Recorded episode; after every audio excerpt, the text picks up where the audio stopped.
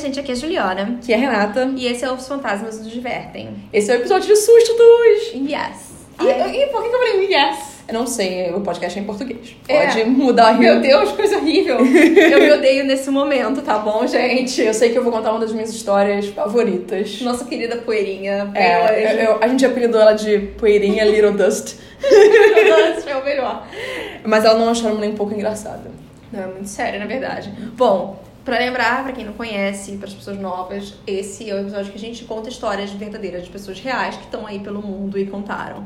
E essa é a história do Jezebel, porque enquanto isso a gente tá esperando as histórias de vocês. Nós temos uma que tá guardada pro mês que vem, final do mês que vem. Esse porque é a última da temporada. Me assustou demais, eu li de manhã o e-mail. Eu vi e-mail de noite, resolvi ler de manhã. É do nosso primeiro ouvinte, foi muita animação, foi muita alegria. Eu não sei se ele é o nosso primeiro ouvinte, mas ele é um dos nossos ouvintes. Sim, é o primeiro ouvinte que mandou a história pra gente. Ah, com certeza. Então a gente quer as histórias de vocês, porque é isso que vai movimentar o nosso podcast. Exatamente. Se você não for ver até o fim, eu vou falar o e-mail agora, porque é pra garantir. É fantasmasnosdivertem.gmail.com. Por favor, mandem histórias. Gostamos de interação.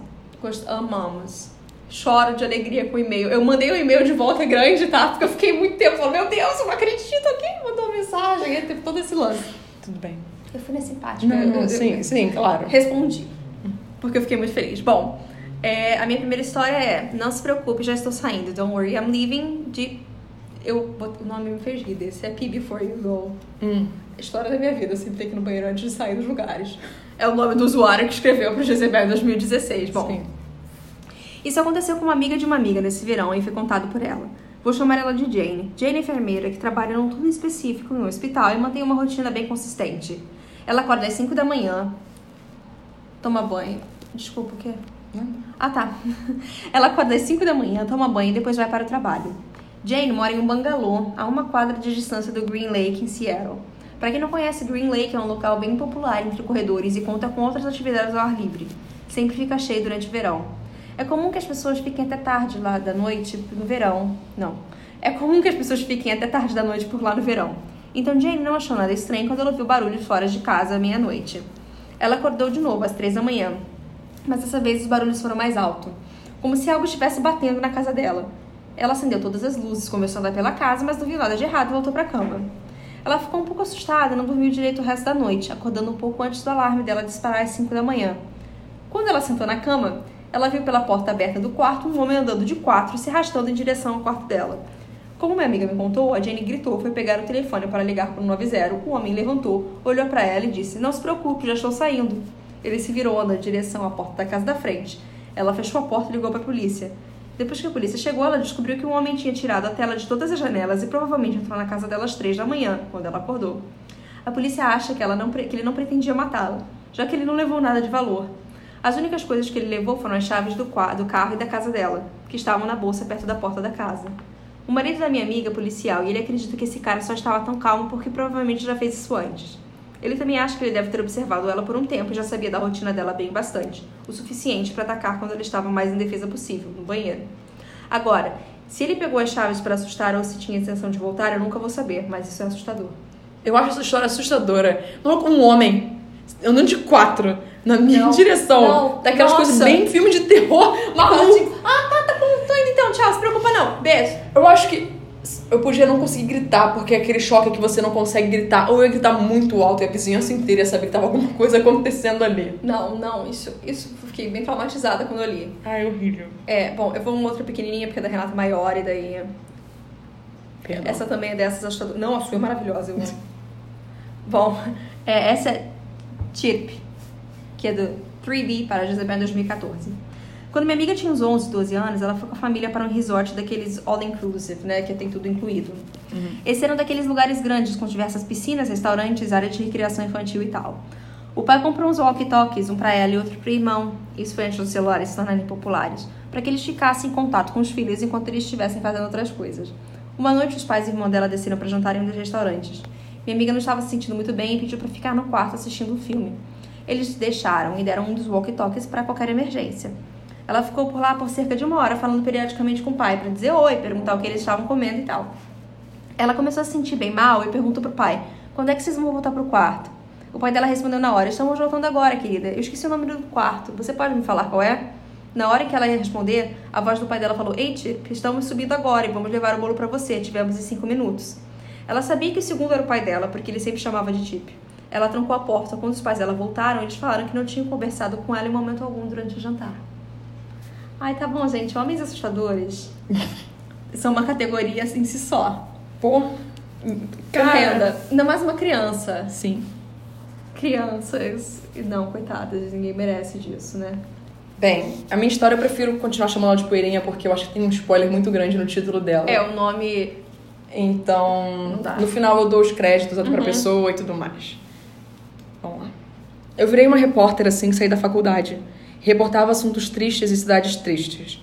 Depois de três ou quatro anos disso, com a ajuda de um amigo, eu consegui uma entrevista em uma agência de publicidade em Cincinnati. Consegui um trabalho escrevendo discursos e releases, fazendo aqueles lances de começo de trabalho. Depois do Alasca e Virgínia Ocidental, Cincy parecia uma metrópole, e eu escolhi um refinado apartamento de primeiro andar no Craigslist. Ah, onde?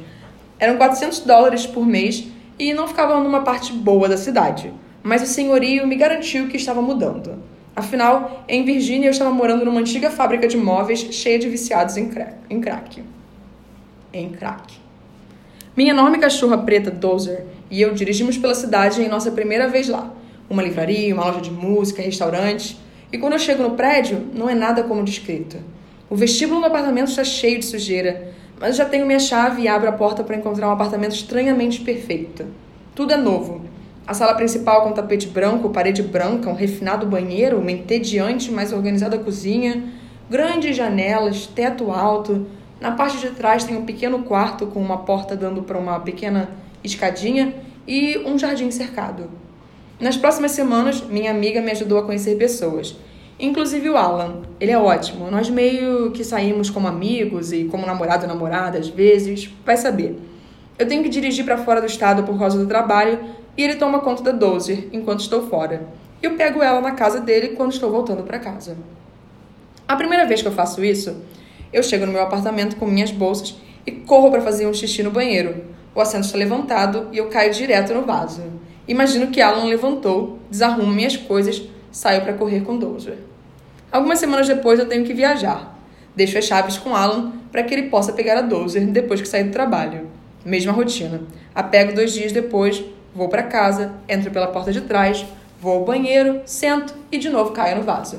Olha só, se aconteceu uma vez de você cair no vaso, eu acho que você já de Deus. confere a segunda vez. É. Assim. Eu penso, preciso pedir para o Alan parar de fazer isso quando ele pegar a Dozer. É estranho. Eu saio. É Flamengo Ai, aí, ó, que droga. É porque começou de um jeito que parecia meus gatos quando ficam reclamando que eles ficam assim. Porque foi assim o início, sabe? Eu fiquei, que isso, gente? Surgiu um gato aqui. É estranho. Saio pela outra porta do quarto para a sala. Tudo está coberto com uma camada grossa de poeira, como se eu tivesse ausente por anos. Cobre minha mesa de jantar, a bandeja com um copo de café, está no sofá da minha mãe, nas molduras das minhas fotos e em todo pedacinho da minha cristaleira amarelo encostada na parede. Está pela janela, pelas maçanetas, e só a maçaneta da porta da frente está limpa. A porta está fechada. Percebo que o tapete branco está coberto com mais poeira. Era branco no branco e foi difícil perceber. Pego o aspirador e encho duas bolsas. Eu ligo para o meu senhorio que mora em Seattle e digo que se ele está renovando outras partes do prédio, que ele precisa tomar conta da poeira. Ele diz que está sem dinheiro e que a única reforma feita foi a minha. Depois disso, eu fico em casa por algumas semanas e tudo fica bem. Eu imagino que a ventilação pode ter jogado umas poeiras velhas. Para minha próxima viagem, o de sempre. Chego em casa com a Dozer e o assento está levantado. Eu provoquei o Alan sobre isso e ele disse: Eu nunca usei o banheiro do seu apartamento. Vou para a sala e uma caixa de fotos da faculdade que eu carrego para os lugares está numa cadeira. Todas as imagens de uma garota de biquíni, usando fantasias mais reveladoras, toalha ou qualquer coisa sexy estavam arrumadinhas na mesa. Comecei a sentir meu sangue subindo pelas orelhas. Eu olho todos os cômodos, debaixo da cama, abro armários e nada. Eu não teria procurado, eu teria ido embora. Ligo para Alan e gentilmente lembro a ele que não o conheço tão bem assim e pergunto sobre as fotos. Ele diz que não viu nada disso e que isso seria super medonho. Eu estou com tanto medo que mal consigo escutá-lo. Ligo para o senhorio para saber se mais alguém tem as chaves, mas ele não atende. Eu ligo, ligo e ligo. Eu não quero deixar Dozer aqui. Acabei de ser super errada com o Alan e não quero parecer insana. Eu estou apenas parada no meu apartamento. Eu acabo tirando uma foto com minha câmera e passo a noite inteira falando com todos que conheço no meu celular de flip. 2005, né? Até eu dormir. As portas estão fechadas. Dozer está no pé da cama e as luzes estão todas acesas. Eu fico no escritório ou em casa com a Dozer a semana toda. Toda hora que entro em casa eu fico com medo, mas é só ela balançando o rabinho me esperando. Eu fico tranquila sobre o Alan de novo. Afinal, todos os meus amigos o conhecem. Ele é super divertido e não parece ser o tipo que faria essas coisas. De qualquer forma, quando vou viajar, eu deixo o Dozer na casa dele e não deixo a chave do apartamento. Ele insiste em ir comigo ao apartamento quando eu retornar da viagem. No meio da minha escadinha está um pequeno retângulo preto. Eu abaixo e pego. É o controle da minha câmera que usava quando repórter. Debaixo dela está uma Debaixo dela está um pedaço de papel. É uma impressão da foto que eu tirei com todas as fotos que estavam em cima da minha mesa. Alan entra na casa por mim. Tudo está fechado e minha câmera, o item mais valioso que eu tinha, sumiu. A sala estava coberta de poeira. Eu não limpo nada, saio e vou para a casa do Alan, onde eu bebo o máximo que posso. Ligo para o senhorio, ele diz que tem a chave em Seattle e eu a outra chave em Cincinnati. Ligo para a polícia, mas a parte que não é de emergências. Só em Cincinnati de 2005 ela está cheia de trabalho e não tenho mais como ficar lidando com isso. Eles me falam que algum vizinho tem uma cópia, que todos os senhorios do lado norte são trambiqueiros e para eu comprar um trinco e deixar as coisas valiosas na mala do carro. Eles dizem que podem fazer um boletim se eu dirigir até a delegacia. Compro trincos para todas as portas, passo o mínimo de tempo possível no apartamento.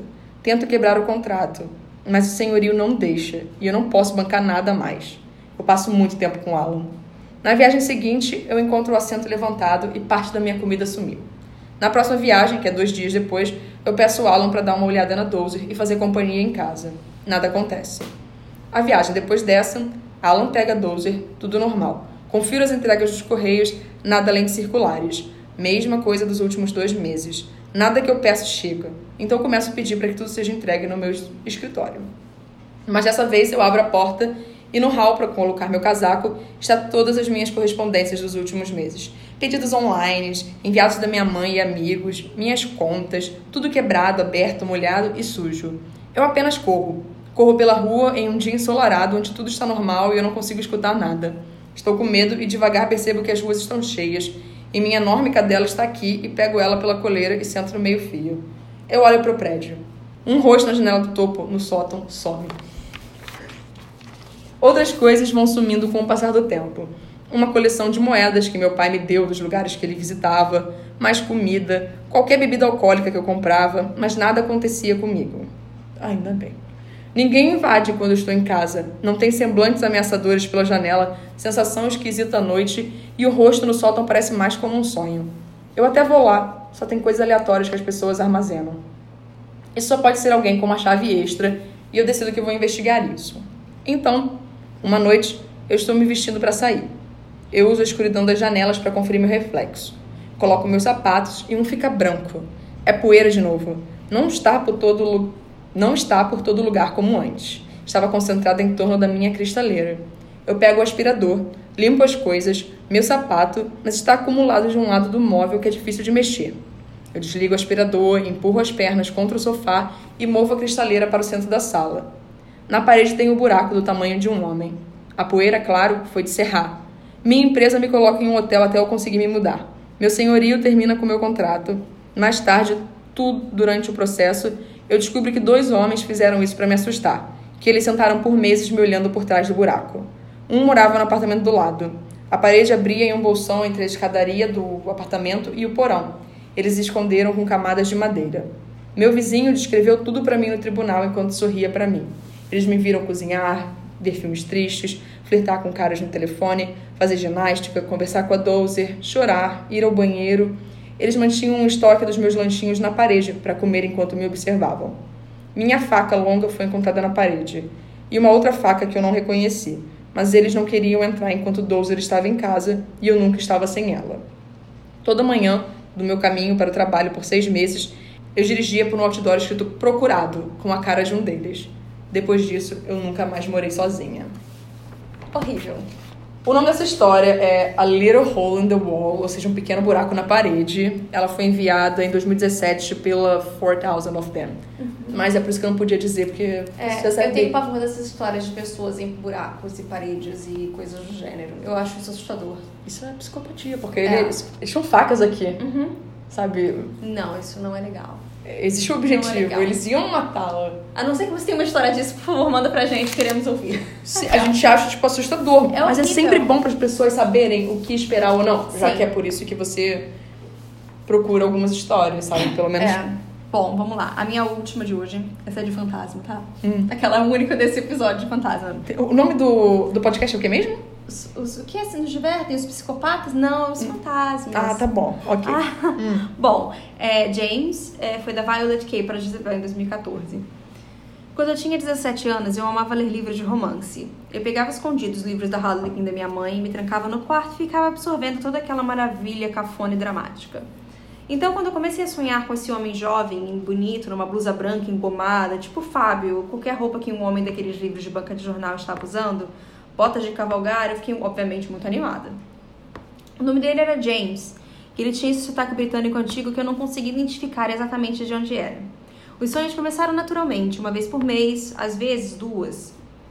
Depois eles foram ficando mais frequentes, uma, duas vezes por semana. Sempre começava da mesma forma. Eu estava sonhando que dormia na minha cama e acordava para encontrar com ele em pé no meu quarto. Os olhos dele verdes brilhavam e ele ficava jogando o cabelo preto para trás de um jeito bem sexy. Eu logo fiquei obcecada com aquele jeito que ele me olhava. Ele me olhava com uma devoção, com uma necessidade. Eu acordava e ficava pensando, é assim que uma pessoa apaixonada se sente. Ele sempre vinha falar comigo devagar, hesitante, para ter certeza de que eu não estava assustada.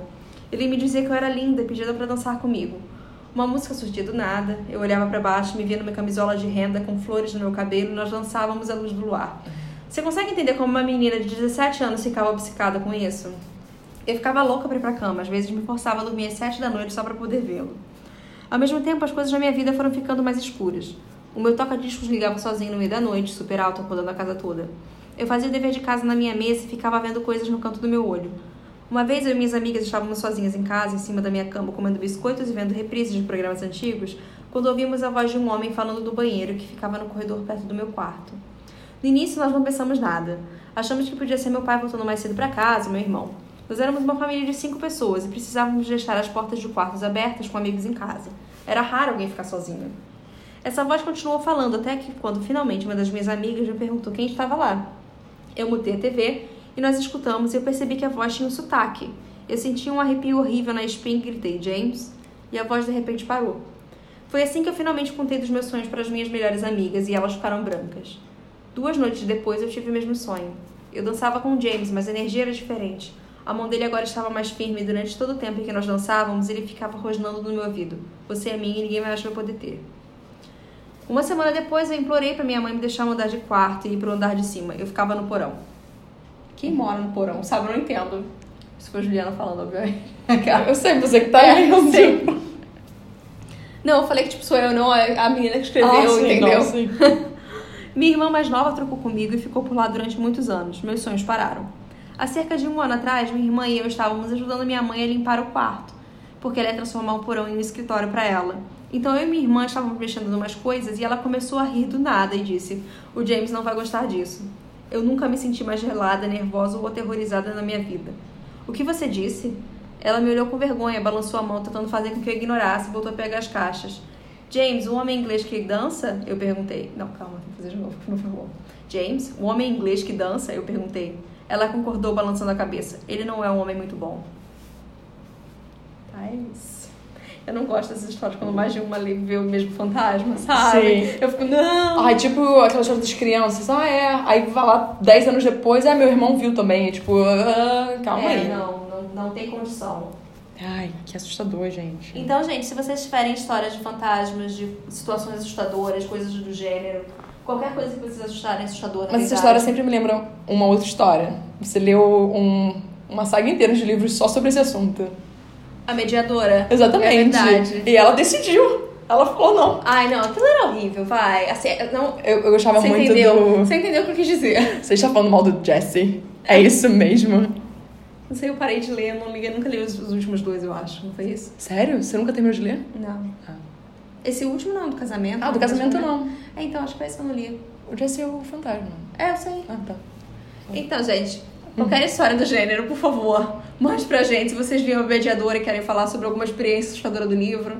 Eu acho que o livro não tem experiências assustadoras, a não ser o Paul, ah, não mas sei. Ele era maníaco. Era. Fora, fora isso, por favor, mandem suas. e-mail. É.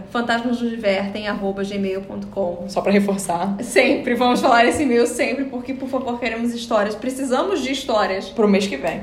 Exatamente, esse, afinal de contas, gente, esse é um podcast de histórias. Precisamos de histórias. Exato. E a gente, pô, se a gente receber várias histórias, a gente pode o quê?